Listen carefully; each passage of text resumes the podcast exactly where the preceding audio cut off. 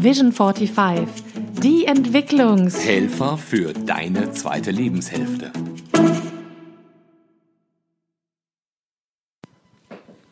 Hallo und herzlich willkommen zum Podcast von Vision 45 mit der wunderbaren Kirstin Ludwig. Und dem ganz fantastischen Markus Bauchowitz. Ja, das ist ja ganz erstaunlich. Heute fange ich mal an. Das ist ja mal was ganz Neues, oder? Hm? Sonst sagst du immer Hallo und herzlich willkommen, aber das bin heute ich mal. Ich habe das so oft schon gesagt, dass ich kürzlich mit meinem anderen Podcast, in meinem neuen Podcast tatsächlich die erste Episode angefangen habe mit ähm, Vision 45 Podcast. und er heißt Endstation Ü40, Fragezeichen. Und da habe ich immer gesagt Endstation. Ich weiß auch nicht. Aber wir sind heute bei Vision 45. Ü40 sind wir zwar auch beide, aber über Wechseljahre kann ich jetzt so viel nicht sagen. Ich habe ja auch nicht gesagt, dass es ein Wechseljahre-Podcast ist. Ist ja in Ordnung. Hm? Stimmt, hast du ja nicht gesagt, aber. Habe ich eben schon mal gesagt, dass das kein Wechseljahre-Podcast ist.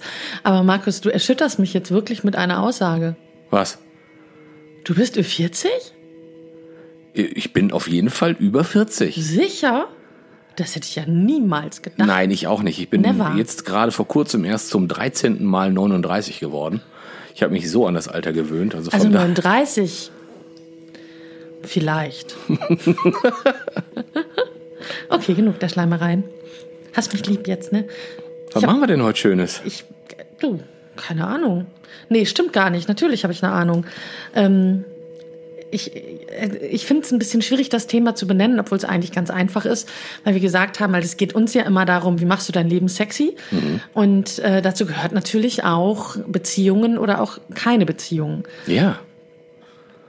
Ja, und darüber sprechen wir heute mal. Ist es eigentlich zwingend notwendig, eine Beziehung zu haben, um ein sexy Leben zu haben? Nee.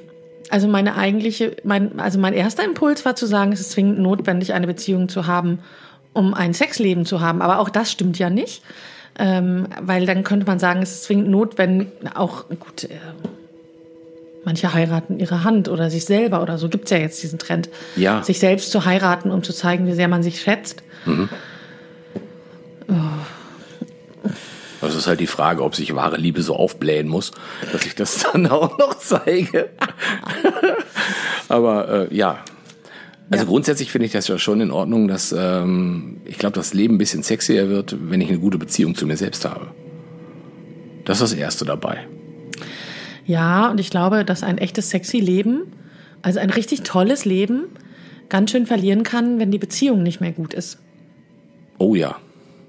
Oh ja. Ja. Das kann verlieren. Mhm. Mhm. Ja. Aber ich glaube nicht, dass ein tolles Leben notwendig, also dass zu einem tollen Leben notwendigerweise eine Beziehung gehört. Nein, das glaube ich nicht. Das würde ja auch bedeuten, dass mein Leben in weiten Teilen ähm, nicht sexy war. Und das stimmt nicht. Das war sogar sehr schön, als ich noch Single war. Sehr echt schön. Dann würde es ja heißen, dass es in meinem Leben, weil ich ja fast dauerhaft in Beziehung war, immer nur sexy gewesen ist. Und ich kann auch sagen, nö, war es auch nicht. Also von daher. Umfassend diskutiert, sehr also, schön. Wer, wer, wer wissen möchte, was äh, serielle Monogamie bedeutet. Der spricht mal mit Markus. Serielle Monogamie. Oder mit mir über Markus geht auch. Nee, das, ich stelle mich der Diskussion schon gerne selbst. Das ist absolut in aber ich finde das auch immer spannend, über dein Sexleben zu sprechen. mein, gut, ich habe keine Ahnung, aber das passte gerade gut. Mhm.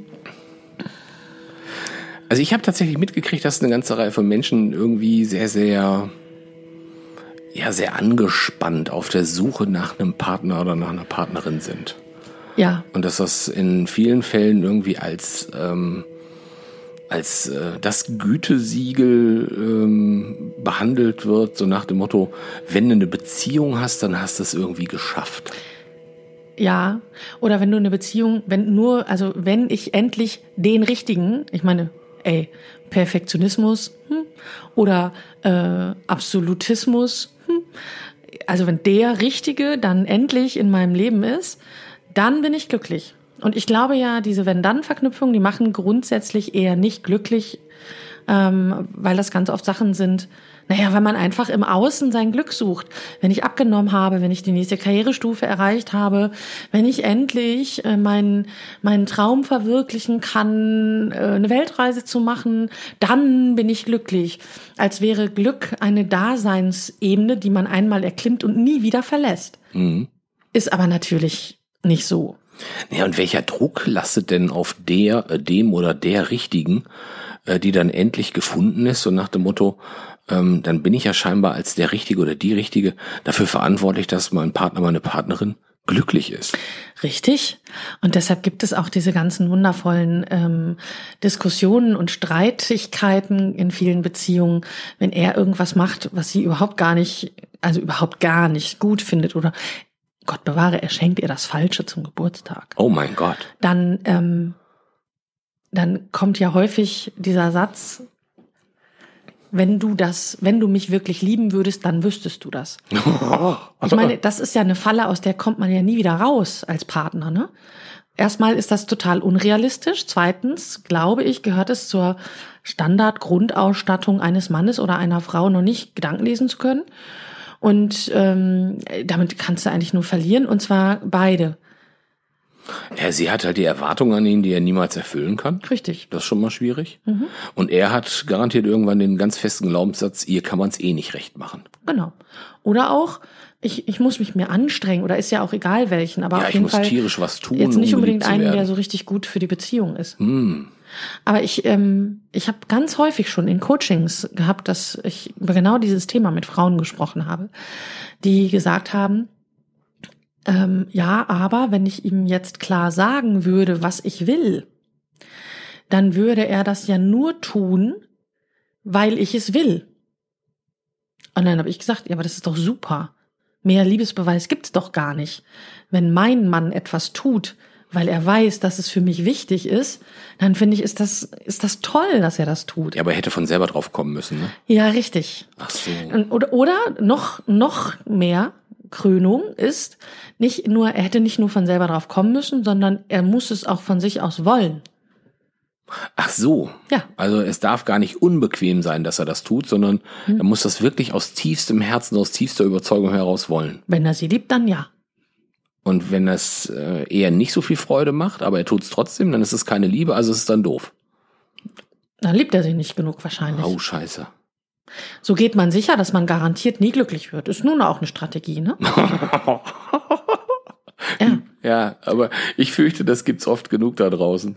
Das glaub, ja. Ich, fürchte, ich erlebe das, das ganz, ganz häufig so. Und ich glaube, das ist bei Singles, gibt's da analoge Strategien, um bloß nicht den richtigen Partner zu finden. Ich denke nur an, an mich selber. Also ich, ich, ich habe ja meinen neuen Podcast Endstation Ü40. Ähm, da hat dann jemand vorgeschlagen, ähm, ihr könnt ja auch mal über Singles über 40 sprechen die Sonja und ich. Und die Sonja ist nun verheiratet und ich habe auch einen Partner, deshalb passt das für uns nicht. Mhm. Das heißt, wir holen uns da jemanden rein. Und dann habe ich so aus Scherz gesagt, ich habe so gerade noch so, so drei Monate mal vor meinem 40. Geburtstag geschafft, meinen Mann kennenzulernen. ich war also tatsächlich auch mit Ü40 nie Single, aber vorher halt sehr lange. Und ähm, ich weiß, du hast das ja auch Drama, damals mitgekriegt, mein, meine endlosen Dramen ja. mit Beziehungen und äh, Affären und den Männern im Allgemeinen. Und ich glaube, dass viele Frauen und vielleicht auch viele Männer, aber ich weiß, dass es von vielen Frauen so ist, die haben halt eine bestimmte Erwartungshaltung. Ähm, ich habe da gerade noch mit einer Freundin drüber gesprochen, die gesagt hat, nee, ich habe gar keine Erwartungshaltung, also mir ist das jetzt egal, ob der blond ist oder nicht. Und ich sagte, naja, aber was für ein Mann würdest du denn in, in Betracht ziehen? Würdest du einen Mann in Betracht ziehen, ähm, von dem du nicht unbedingt erwartest, ähm, dass er intellektuell mit dir mithalten kann? Nee. ah. Und was ist, wenn das jetzt jemand, wenn jemand total klug ist, und du kriegst es aber auf den ersten Blick nicht mit, dann ist der durchs Raster gefallen. Und das ist doof, weil vielleicht ist es ja genau der. Klar der Richtige auf den fünften Blick oder so. Aber jeder hat ja so sein, sein eigenes äh, Filtermuster oder sein eigenes Raster, wo er dann feststellt, ja, könnte passen, könnte nicht passen und dann ist die Entscheidung relativ fix raus, vermute ich. Ja.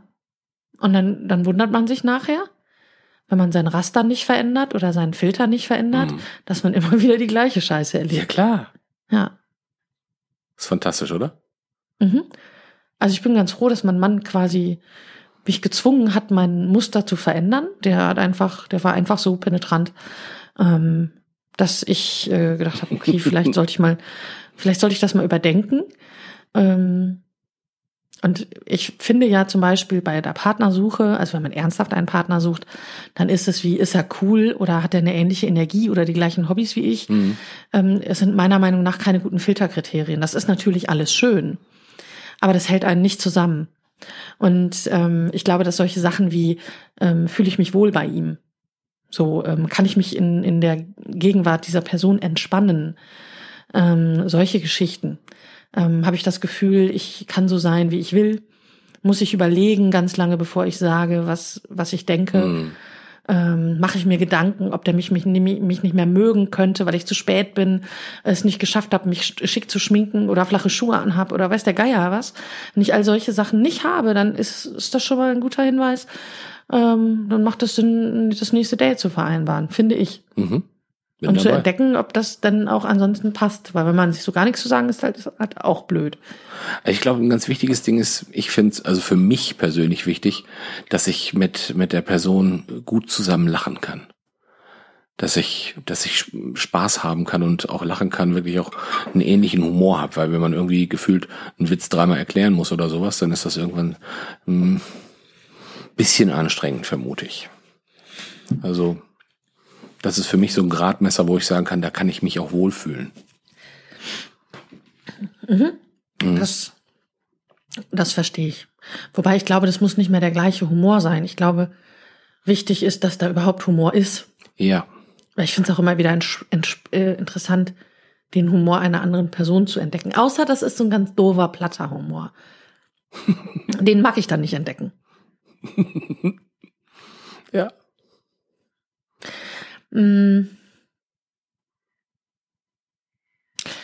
Was ist denn, was, was ist denn deiner, was ist denn für dich der, der, das, was du Singles mitgeben würde? Was ist das Relevante für dich, was du Singles mitgeben würdest, die dich fragen und sagen, Markus, du mit deinen 39 Lebensjahren bist ja schon sehr erfahren und weise geradezu. Ähm, ich bin fast ich, 52, hätte ich gedacht. Also ich klinge ja so, als hätte ich Weisheit eines 52-Jährigen. Ach so. Wahnsinn, oder? Ja. Ja. Vielleicht sogar eines 53-Jährigen. ich befinde mich ja schon im 53. Lebensjahr. Das ist ja noch nicht vollendet, aber nun. Aber. Ja. Also, ähm, wenn dich jemand ansprechen würde und sagen würde, Mensch, ich finde einfach, dass die letzten Beziehungen, das war alle nix und ich, ähm, ich, aber ich brauche ja einen Partner, um glücklich zu sein. Ähm, und ich will endlich ein glückliches Leben leben. Ich will meine Träume verwirklichen. Und da in meinen Träumen ist immer ein Partner an meiner Seite. Was würdest du ihm sagen? Ich würde erst mal fragen, warum denn unbedingt ein Partner zum Glücklichsein dazugehört. Das war, wäre, glaube ich, der, der, erste Part dabei. Ich würde ihn gerne verstehen wollen, mhm. was denn dieses Glück erst einmal an dieser Stelle ausmacht. Ähm, ich glaube, dafür haben einige schon nur schwerlich Antworten parat. Ähm, in meiner Welt gehört das irgendwie gefühlt mit dazu, auch wenn ich so die ganze Werbung sehe und also irgendwie alle elf Minuten verliebt sich ein Single bei Parship und dieser Riesendruck, der da scheinbar entsteht und ähm, Frauen werden ja auch oft von ihren Eltern gefragt und hast du jetzt endlich einen Partner und so ein Scheiß. Und ich so denke, was soll denn dieser Mist?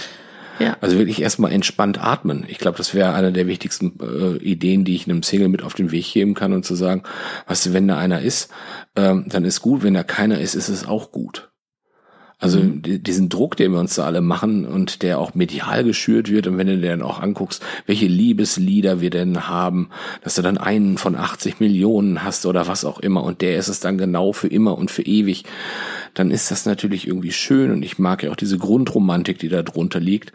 Aber in letzter Konsequenz würde ich den Leuten noch sagen, seht zu, dass ihr erstmal eine gute Zeit miteinander habt. Und wie lang dann diese gute Zeit miteinander ist, dann ist das irgendwie der nächste Part. Ich erinnere mich gerade noch so ein Gespräch, das ich vor drei Wochen geführt habe, wo dann ähm, eine junge Frau, die sich gerade frisch verlobt hat, ähm, auf mich zukam und ähm, wir das erste Mal, seitdem ich von meiner Ex-Frau geschieden worden bin, äh, miteinander gesprochen haben und gesagt, oh Mensch, boah, ich habe mir das ja gar nicht vorstellen können, dass das jemals kaputt geht. Ich sage so, so ist irgendwie das Leben. Ich glaube auch, dass halt irgendwie, wenn eine Beziehung über 50, 60 Jahre glücklich und zufrieden hält, ist das wahnsinnig schön, aber es ist eben nicht die Regel und es kann auch passieren, dass man irgendwie nur mal ein Jahr oder anderthalb oder auch nur mal fünf Monate miteinander verbringt, in der man eine tolle Zeit miteinander haben kann, tolle Erfahrungen miteinander machen kann, wo man dann trotzdem feststellt, nee, reicht aber nicht für länger. Aber diesen Druck, den wir uns da machen, einer für alles und für immer. Das ist so. Und immer ist ja in der heutigen Zeit echt lang. Also wenn ich das so überlege, meine Eltern sind in anderthalb Jahren, also übernächstes Jahr, 50 Jahre verheiratet. Meine haben das schon hinter sich. Und meine Eltern sind 50 Jahre glücklich verheiratet. Und ähm, meine Mutter ist noch nicht mal 70. Also gut, die hat auch früh geheiratet, ne? aber meine Eltern sind jung. Mhm. Also in meinen Augen sind die wirklich fit und jung. Wenn ich meinen Vater anrufe, der ist irgendwie im Zweifel, ist ja auf dem Tennisplatz. So. und ähm, dann denke ich manchmal so, ey, 50 Jahre, die leben noch Minimum 20, 25 Jahre, wenn jetzt nichts Schlimmes passiert. Also so, wie die drauf sind und wie die leben, so vom, vom Gesundheitsverhalten ähm, her leben die noch 25 Jahre, wo ich dann gesagt habe, wahrscheinlich muss ich im Rollstuhl irgendwie zur Pflege fahren oder so, um sich um meine Eltern zu kümmern. Und ähm, habe dann gedacht, ja klar, als diese, als, die die Ehe zur keine Ahnung Kanalisierung der Sexualtriebe ähm, erfunden wurde von der Kirche oder wem auch immer, mh, da waren die Leben natürlich auch noch viel viel kürzer. Ja, aber es ist irgendwie gefühlt diese, diese ewige Hollywood-Romantik, die da kreiert wird, dass das, ähm, dass es ja. diesen einen Prinzen oder diese eine Prinzessin für alles und immer und ewig. Auf dem weißen Pferd der Ritter. Oh. Oder der Prinz oder so, der einen dann aus dem Elend des Single-Daseins errettet. Ja, und in letzter Konsequenz schaut, was ihr halt machen wollt und schaut, wie ihr miteinander umgehen wollt. Das ist aus meiner Sicht der wichtigste Tipp, den ich einem Single geben kann. Und guck, was du willst und was du nicht willst. Und was ich total wichtig finde auch, das fällt mir jetzt gerade ein, weil ich finde deinen Tipp einen goldenen quasi Tipp oder wie man jetzt so schön sagt in, in einer bestimmten Szene, das ist ein Nugget für die Hörer. Ein Nugget. Vielleicht sogar ein Lifehack. Ah, ja. Also ähm, das ist auf jeden Fall eine ganz wichtige Sache und ich glaube auch dieses ähm, verschiebe dein Leben nicht auf den Zeitpunkt, an, auf, an dem derjenige oder diejenige in dein Leben tritt. Und ich glaube, das ist generell, das gilt für alles, nicht nur für die Partnersuche. Verschiebe also sitz nicht die ganze Zeit auf der Wartburg, sondern mach einfach jetzt und nicht irgendwann, wenn das und das eingetreten ist, damit du dann glücklich und zufrieden bist. Weil ich, und das können wir dir, glaube ich, beide versprechen, wenn du das nämlich tust, einfach jetzt anfängst, dafür zu sorgen, dass es dir jetzt gut geht, dann wirst du feststellen, dass du fürs Glücklichsein oder zufrieden und glücklich sein, weil ich glaube auch, dass Glück nicht immer ein Dauerzustand ist, sondern dass das durchaus auch mal mehr und mal weniger ist und vielleicht ist das Leben auch einfach gerade mal doof, ähm, wenn du anfängst dafür zu sorgen, dass es dir gut geht und dass du Dinge tust, die dir Spaß machen und die dir gut tun, ähm, dann wirst du feststellen, dass du zu deinem Glück niemand anderen brauchst als dich selbst. Ja, und äh, das ist, glaube ich, ein ganz wichtiger Part. Du brauchst erstmal vor allem dich selbst fürs Glücklichsein. Ja. Ähm, aber solange du irgendwie vielleicht sogar jemandem irgendwie äh, ich nenne es mal so hinterherfieberst oder so, die Hoffnung hast, dass er oder sie sich dann doch noch für dich entscheiden könnte. Oh mein Gott. Welche Macht gibt man denn dann jemandem? Da gibt es so unglaublich Macht ab, so ja. nach dem Motto, dass der dann sich vielleicht endlich mal von seiner Frau trennt, damit er dann mit dir zusammenkommen kann. Oder dass sie endlich erkennt, dass du der einzig wahre und der Richtige bist. Und ich sage, wenn sich jemand tatsächlich nicht so irgendwie ganz fix dafür begeistern kann, dass du da bist. Und dann hast du vielleicht auch jetzt schon drei, vier, fünf Monate dein Werben um die andere Person irgendwie in den Vordergrund gestellt und der oder sie hat es immer noch nicht gemerkt. Mhm. Dann würde ich sagen, mach mal einen Haken dran. So, so frei nach dem Ockhamschen Rasiermesser. Kennst du das? Das ist die, die Regel, die besagt ist, glaube ich, bei, also ich versuche es in meinen eigenen Worten, in, bei wissenschaftlichen ähm, Versuchen, wenn du verschiedene Theorien aufstellst, sagt Ockham, ähm, die einfachste ist in der Regel die richtige. Also entscheide dich für die einfachste und alles andere schneidest du ab, deshalb Rasiermesser. Ah, okay. Und ähm, ich glaube, das ist äh, bei, bei solchen Sachen ähm, ähnlich. Das Einfachste ist immer das, was wahr ist. Und wenn ich jemandem hinterher fieber und ähm, keine Ahnung, ewig zehn Jahre glaube, er wird sich irgendwann trennen, dann ist das ist, glaube ich, die Erkenntnis, die ich daraus ziehen kann, nicht, dass der vielleicht ein Kindheitstrauma hat, weil irgendwas sonst was passiert ist, sondern das äh, naheliegendste oder das Wahre ist das Einfachste, nämlich er wird es nicht tun. Mhm. Punkt.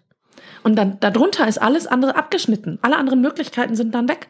Und dann arbeitest du nämlich mit genau dieser Hypothese. Er wird es nicht tun. Mhm.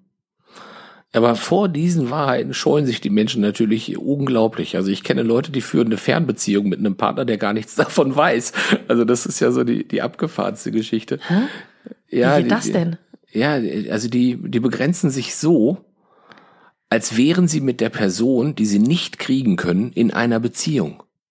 Ah, aha. Und die verhalten sich dann dementsprechend auch so, so nach dem Motto, ähm, ich würde sie unglaublich gerne als meine Freundin haben ich habe dann auch keinen Blick für irgendjemand anders.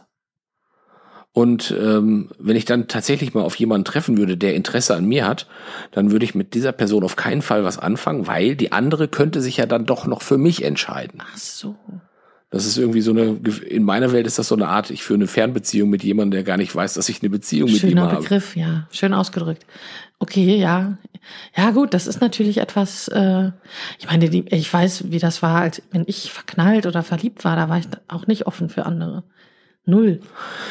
Ja, aber ist es nicht irgendwann Zeit, wenn du irgendwie so merkst, du versuchst da irgendwie dein Verben so über drei, sechs, vielleicht auch acht oder zehn Monate aufrechtzuerhalten und stellst dann fest, es kommt so gar nichts, was in diese Richtung gehen könnte. Es ist zwar immer schön, Zeit mit dieser Person zu verbringen, aber für mehr als du, wir quatschen mal irgendwie schön oder hören ein bisschen Musik miteinander, passiert halt nicht mehr, obwohl du eigentlich den Wunsch hast, dass wirklich viel, viel mehr passiert. Ich glaube, dann ist es irgendwann an der Zeit auch mal zu sagen, Haken dran und ähm, lebt mal im Jetzt. Ich glaube, das ist etwas, was ganz viele Menschen, ich würde sagen vor allen Dingen ganz viele Frauen, aber ich, ich, ich sag mal ganz viele Menschen nicht können. Die können nicht sagen, ich mache da jetzt einen Haken dran und orientiere mich neu, weil sie nämlich nicht das Bewusstsein darüber haben, dass sie Einfluss nehmen können auf ihre Gefühle. Aber ich bin doch verliebt, was soll ich denn machen? Und ich kenne tatsächlich eine Frau, äh, die ist jetzt auch schon über 40, aber die war als wir Abi gemacht haben, in ihren Lehrer verliebt. Mhm. Und das war sie zehn Jahre später immer noch. Zehn Jahre? Ja. Zehn Jahre später in ihren Lehrer verliebt. Und da war nie etwas außer Unterricht, ne? Ach du Scheiße. Gut, okay, die war in meiner Welt auch ein bisschen reife verzögert, aber ähm, das fand ich schon. Und dann habe ich immer gesagt, Mensch, Mädel, findest du es nicht langsam, ist ein bisschen, ich meine, wir sind jetzt fast 30. Meinst du nicht, dass wir jetzt Zeit mal da loszulassen? Aber ich glaube, sie wollte auch nicht loslassen. Vielleicht hat ihr das auch Angst gemacht oder so, so eine richtige, echte Beziehung zu führen mit jemandem aus Fleisch und Blut. Und die hat wirklich zehn Jahre nichts, nichts mit jemand anderem. Nichts. Obwohl sie nie was mit dem Lehrer hatte? Nie. Ach, die haben, da konnte man jetzt nicht mal sagen, dass im Unterricht irgendwie was also eher so, die hat mich heute einmal mehr drangenommen als meine Banknachbarin. So, auf dem Level. Hm. Das fand ich wirklich traurig. Hast du denn einen Tipp, wie man diese Verliebtheit wieder loswerden kann? Ich bin da ja eigentlich selber nicht so gut drin. Ich bin jemand, ich brauche immer relativ lange, um ähm, jemanden loslassen zu können, in den ich verliebt bin, oder war oder eine Beziehung beendet wurde mhm. gegen meinen Willen. Aber ich glaube, das Wichtigste ist ähm, erstmal also wirklich auch den Schmerz rauszulassen, damit sich das nicht so feststeckt, mhm. festsetzt und man einfach in die nächste Phase übergehen kann. Und ähm, was mir immer geholfen hat, ist ähm, das zu verstehen, also versuchen, das zu verstehen, zu einem begrenzten Maße. Und wenn ich das dann verstanden habe, was da passiert ist, dann da wirklich innerlich einen Haken dran zu machen und zu sagen, okay, ich konzentriere mich jetzt auf was Neues. Mhm. Und ähm, manchmal haben wir dann Briefe, also ich bin auch so ein Fan von Ritualen.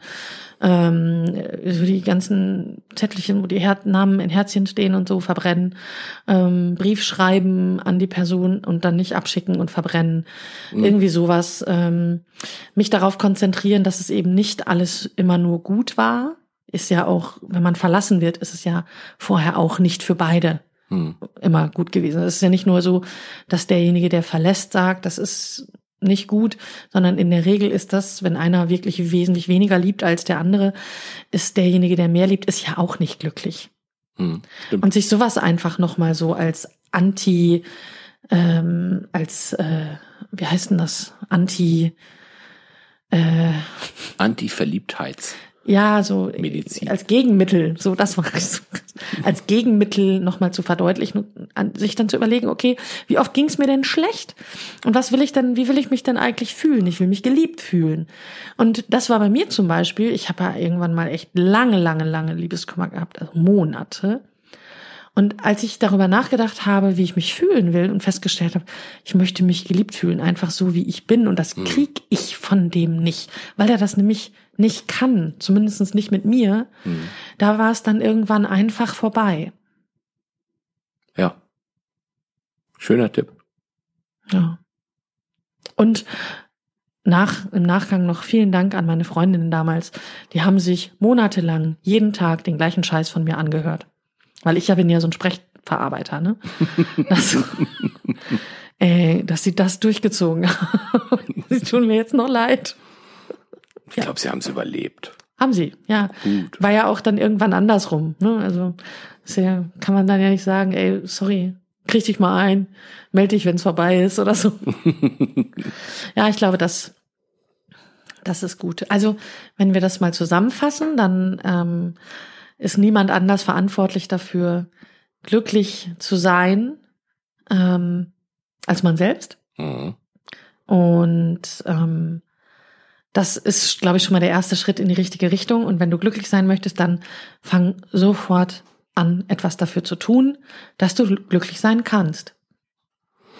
Und gib den Menschen, die da auf dich zukommen, einfach eine Chance und mach sie nicht gleich zu Mr. Right und Mr. Perfect. Genau. Weil, oder Mrs. Right und Mrs. Perfect, je nachdem, ob du Männlein oder Weiblein bist, der du da draußen zuhörst. Ähm, oder auch Mr. Right für Männer und Mrs. Right für Frauen. Männlein oder Weiblein oder. Und überhaupt. Egal was. Egal wer. Und, und hängen das Ganze nicht so hoch auf, wenn du mal einen Mann oder eine Frau triffst. Ähm, ich würde vielleicht gar nicht alle Menschen direkt auf Beziehungs- oder Mr. Right-Eignung oder Mrs. Right-Eignung scannen, sondern einfach geil. vielleicht erstmal den Menschen kennenlernen. Ich finde das total geil, weil so beim ersten Date eigentlich schon gescannt wird, ob er der Vater der Kinder der Frau werden kann. Ja, so ungefähr. Das ist echt eine harte Nummer. Aber das gibt's ja wirklich, ne? Ja. Dass da so eine Art Interview geführt wird. Möchtest ja. du Kinder? Nein, okay, tschüss. Da wird sofort ein Haken dran gemacht. Zack, fertig, los. Ja. Schon ein bisschen gruselig. Und diese Parship-Werbung, da muss ich ja noch mal was zu sagen. Ich finde die ja total unlogisch. Müssen sich mindestens zwei, zwei Singles. das denke ich auch jedes, jedes Mal. Jedes Mal denke ich das. Nur eine? Das ist aber schlecht. Ja. Und nehmt euch den Druck raus. Plant das nicht gleich für die Ewigkeit, sondern plant das einfach erstmal für eine gute Zeit miteinander. Macht einfach das. Also wenn du jetzt eine Idee hättest, also angenommen, du hättest jetzt zwei Minuten Zeit nachzudenken und würdest darüber nachdenken, was könnte ich tun, damit mein Leben ab jetzt schöner wird. Vielleicht auch was ganz Kleines. Irgendwas. Dann mach das. Fang damit an. Der Rest ergibt sich, versprochen. Fang einfach mit der kleinsten Sache an. Die ist leicht, die du sofort machen kannst und fertig. Und erzähle uns davon, was das wohl ist. Genau. Wir sind nämlich unglaublich neugierig zu erfahren, was du dann tun würdest. Ich bin nicht neugierig. Hm? Ich bin nicht neugierig. Ich, schon. ich bin nur interessiert an anderen Menschen. Ich bin neugierig. Ich will das wissen. Vielleicht kriegen wir eine Mail, vielleicht kriegen wir einen Brief, vielleicht kriegen wir eine Sprachnachricht auf unserer Homepage vision45.de. Mhm. Eine E-Mail an dream at vision45. Und äh, vielleicht auch eine Nachricht auf Facebook. Oder du kommst Oder, in unsere Facebook-Gruppe Vision 45. Genau. Oder besuchst uns bei Instagram und irgendwann demnächst auch bei Pinterest. Bei Pinterest sind wir dann auch? Mhm. Cool. Bald. Wow. Ja. Und sagst uns einfach, ähm, wie, das, wie das bei dir so ist. Wir sind sehr, sehr gespannt auf dein Feedback. Wir freuen uns darauf, von dir zu hören, zu lesen. Sagen vielen Dank, dass du dabei warst. Genau. Und bis zum nächsten Mal. Bis bald. Tschüss. Tschüss.